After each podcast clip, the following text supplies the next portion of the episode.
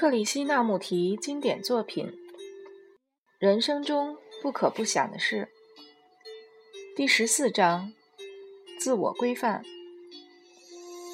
如果我所做的事情本身就是好的、正确的，是在所有情况下都不受时间限制的正确，那么我就是一个统合的人，我就不需要规范了。你有没有想过？我们为何变得有规律？我们为何给自己订立规矩？你的父母、老师和你周遭的社会，他们都告诉你必须遵守规矩，有分寸。为什么？规范真的有必要吗？我们习惯性的认为规范是必须的。这些规范包括了由社会、宗教上师及特定的道德准则。或是由我们自己的经验加之于我们身上。有野心的人希望得到成就，希望赚很多钱，希望成为伟大的政治家，他的野心就变成了自我规范的手段。所以，你周遭的人都说规范是需要的。你必须在特定时间上起床和上床。你必须读书，通过考试。服从你的父母亲等，你究竟为什么要有规范？它到底是什么意思？它意味着调整你自己去适应某些事情，不是吗？为别人的说法去调整你的思想，抗拒某种形式的欲望而接受另一种，顺从这种习俗而不顺从另一种。你不只是在表面上顺应、压抑或跟从。在心底深处，你也奉行了。这一切都是规范的含义。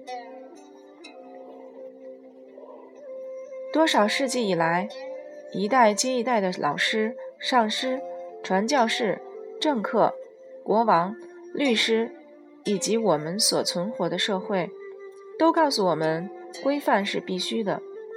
所以，我现在问我自己，我希望你也问自己。规范是否有必要？有没有一个完全不同的方法来面对这个问题？我想是有的。这是一个不但对抗学校，而且对抗整个世界的真正论点。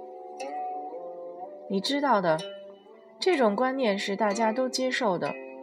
为了得到效率，我们就必须有规矩，顺从道德规则、政治教条，或是被训练的像工厂中的机器一样。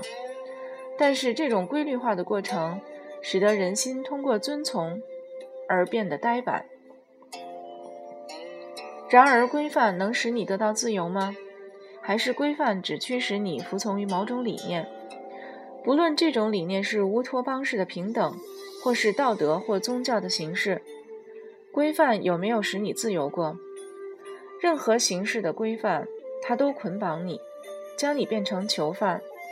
它有可能让你解脱，这怎么可能？那么，到底有没有完全不同的方法，可以唤醒我们对规范有更深一层的洞察？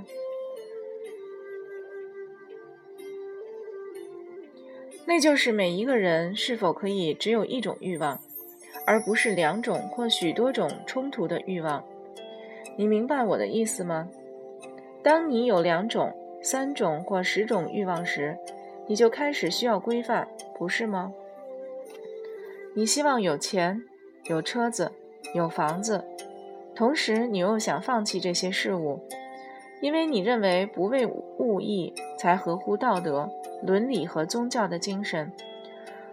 我们是否可能运用正确的教育，使一个人的整体心智都圆融无碍，不产生冲突，因此也就没有必要去守规矩了呢？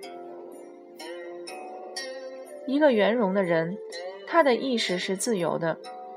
当一个人圆融无碍时，他是没有必要守规矩的。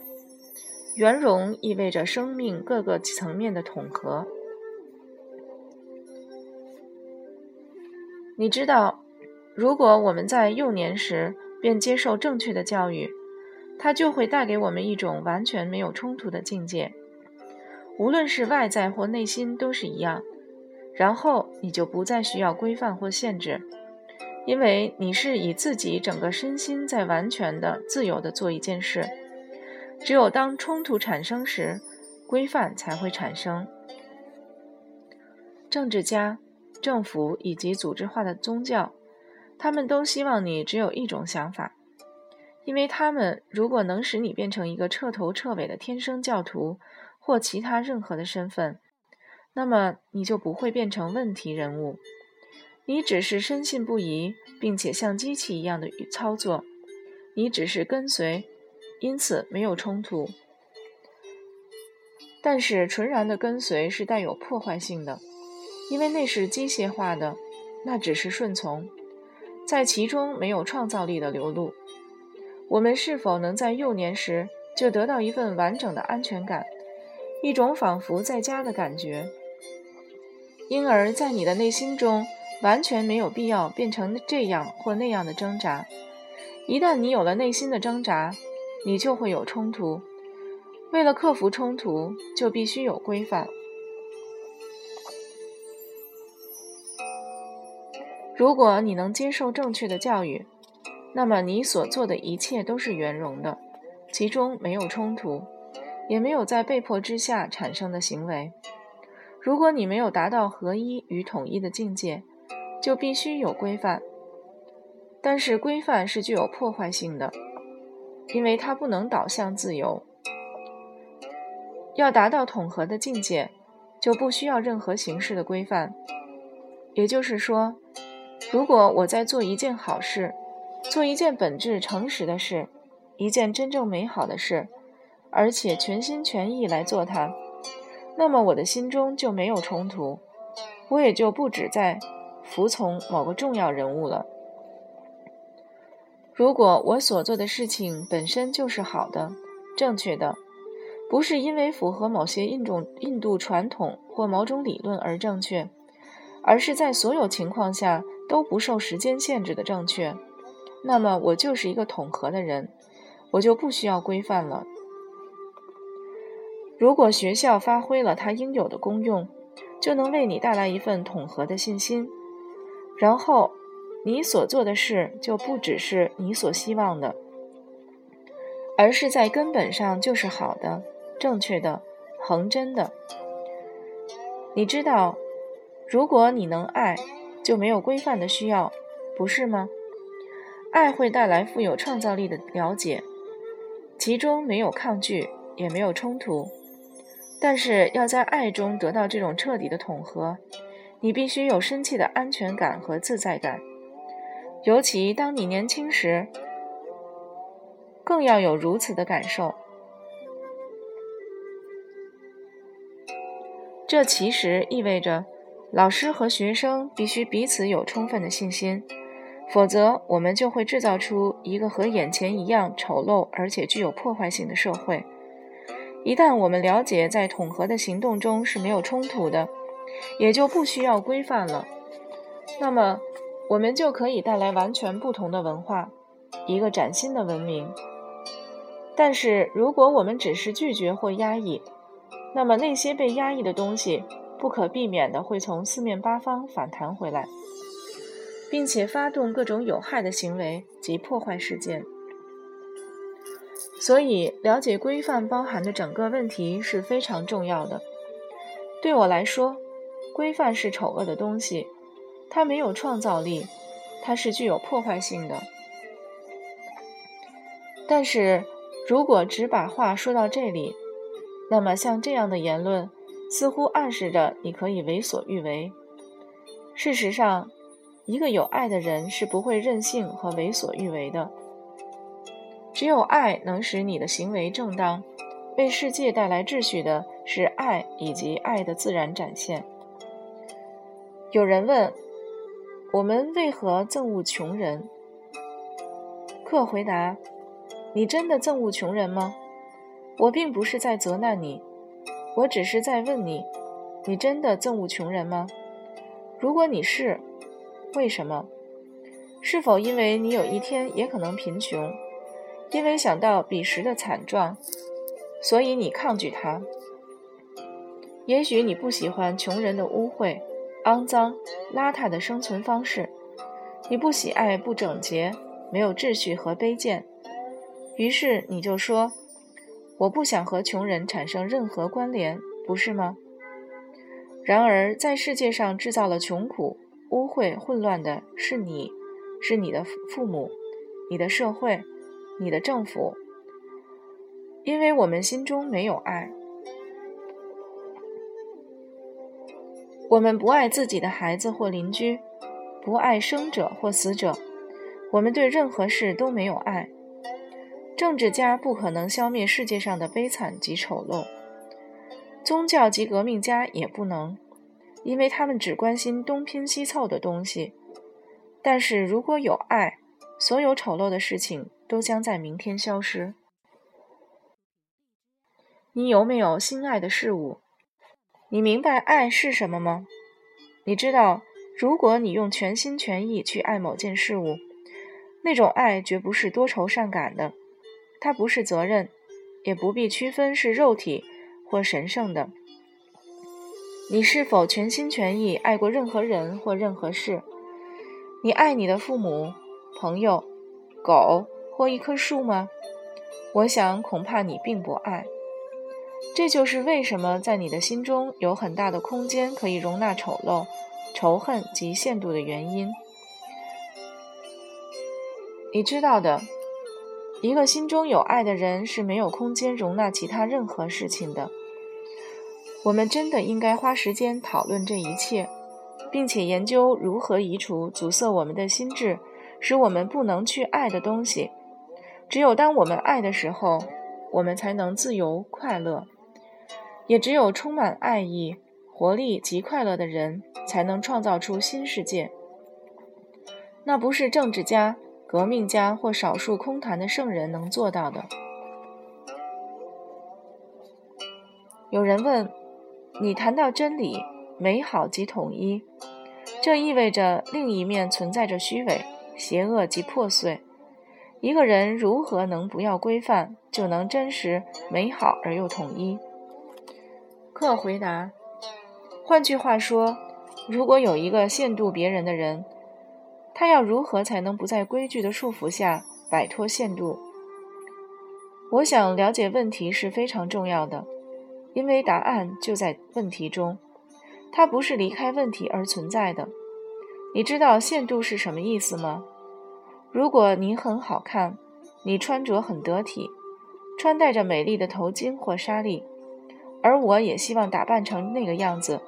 但是我没有能力，所以我会羡慕。我羡慕别人，因为我想要你拥有的东西。我想跟目前的自己有所不同。我想和你一样美丽，所以我会羡慕你。我想要你的好衣服、雅致的房子和高高在上的职位，因为我对自己的现状不满，所以我想要跟你一样。但是如果我了解自己不满的原因，我就不会想跟你一样了，或想要你拥有的东西了。换句话说，一旦我开始了解自己是什么，我就永远也不会和别人做比较或限度别人了，因为我想改变自己，变得和别人一样，所以嫉妒就产生了。但是如果我说，不论我是什么，我都希望去了解，那么嫉妒就消失了，也就没有守纪律的必要了。而且从了解自我中，统合就产生了。我们的教育环境及整个文化都坚持我们必须变成某某大人物。我们的哲学家、宗教和圣书所说的也都是一样。但是我现在看出来，想变成某某人物的过程中潜藏着嫉妒。意味着对自我现状的不满。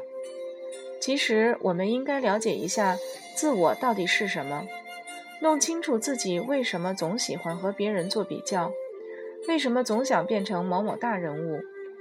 真的了解自我以后，就不需要规范了。在了解的过程中，统合就产生了。自我矛盾会因为对自我的了解而化解。这份了解。继而能带来统合的圆满的境界。有人问：什么是力量？克回答：世界上有机械化的力量，有由内燃机、蒸汽、电力制造的力量，有树木潜在的力量，它使树枝循环，然后产生树叶，还有使人思想清明的力量。这些都是力量的各种形式。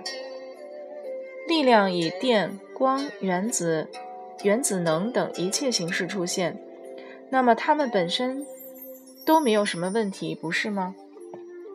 但是人类为了侵略及暴虐的目的，为获取一些东西而利用他们，这样的力量在任何情况下都是邪恶的。任何社会、教会或宗教组织里玩弄权术的人，都可以说是邪恶的。因为他们自己还没有弄清楚人生的方向，就要去控制、塑造并且领导他人。全世界的各大组织与小型社团中都有这种现象。但是如果一个人心思清明、不惑，他就不会再做领导者，于是他自然没有权利。因此，了解人类为何追求权力是非常重要的。父母对孩子有用权，太太对丈夫用权，或者丈夫对太太用权。一个人是否能活在世界上，却不可求权力，不影不求影响或剥削他人，不求自我的权利，也不求团体、国家领导者或心灵导师的权利，因为这类形式的权利都带有破坏性。它会给人带来种种悲剧。如果我们心中有美善、体谅与关爱，邪恶的力量就会消失，因为这些品质都具有超越时间的效果。爱对他自身而言就是永恒。有人问：我们为何求名？克回答：你可曾思考思考过这个问题？我们想成为有名的作家、诗人、画家、政治家、歌唱家，是为什么？因为我们实在不爱自己所做的事。假设你爱唱歌、画画、写诗，如果你真的爱做这些事，你不会在乎自己是否有名。希望有名是华而不实、微不足道及无聊的，没有多大的意义。但是，因为我们不爱自己所做的事，我们就想用名声来充实自己。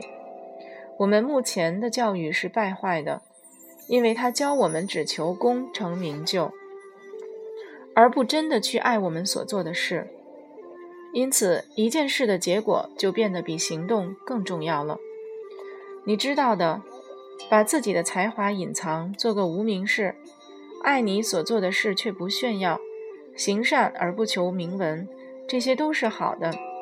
虽然这些行为不会使你有名，你的照片也不会在报上出现，政客也不会登门造访，你只是一个活得默默无闻却富有创造力的人。但这其中就有丰盈和圆满。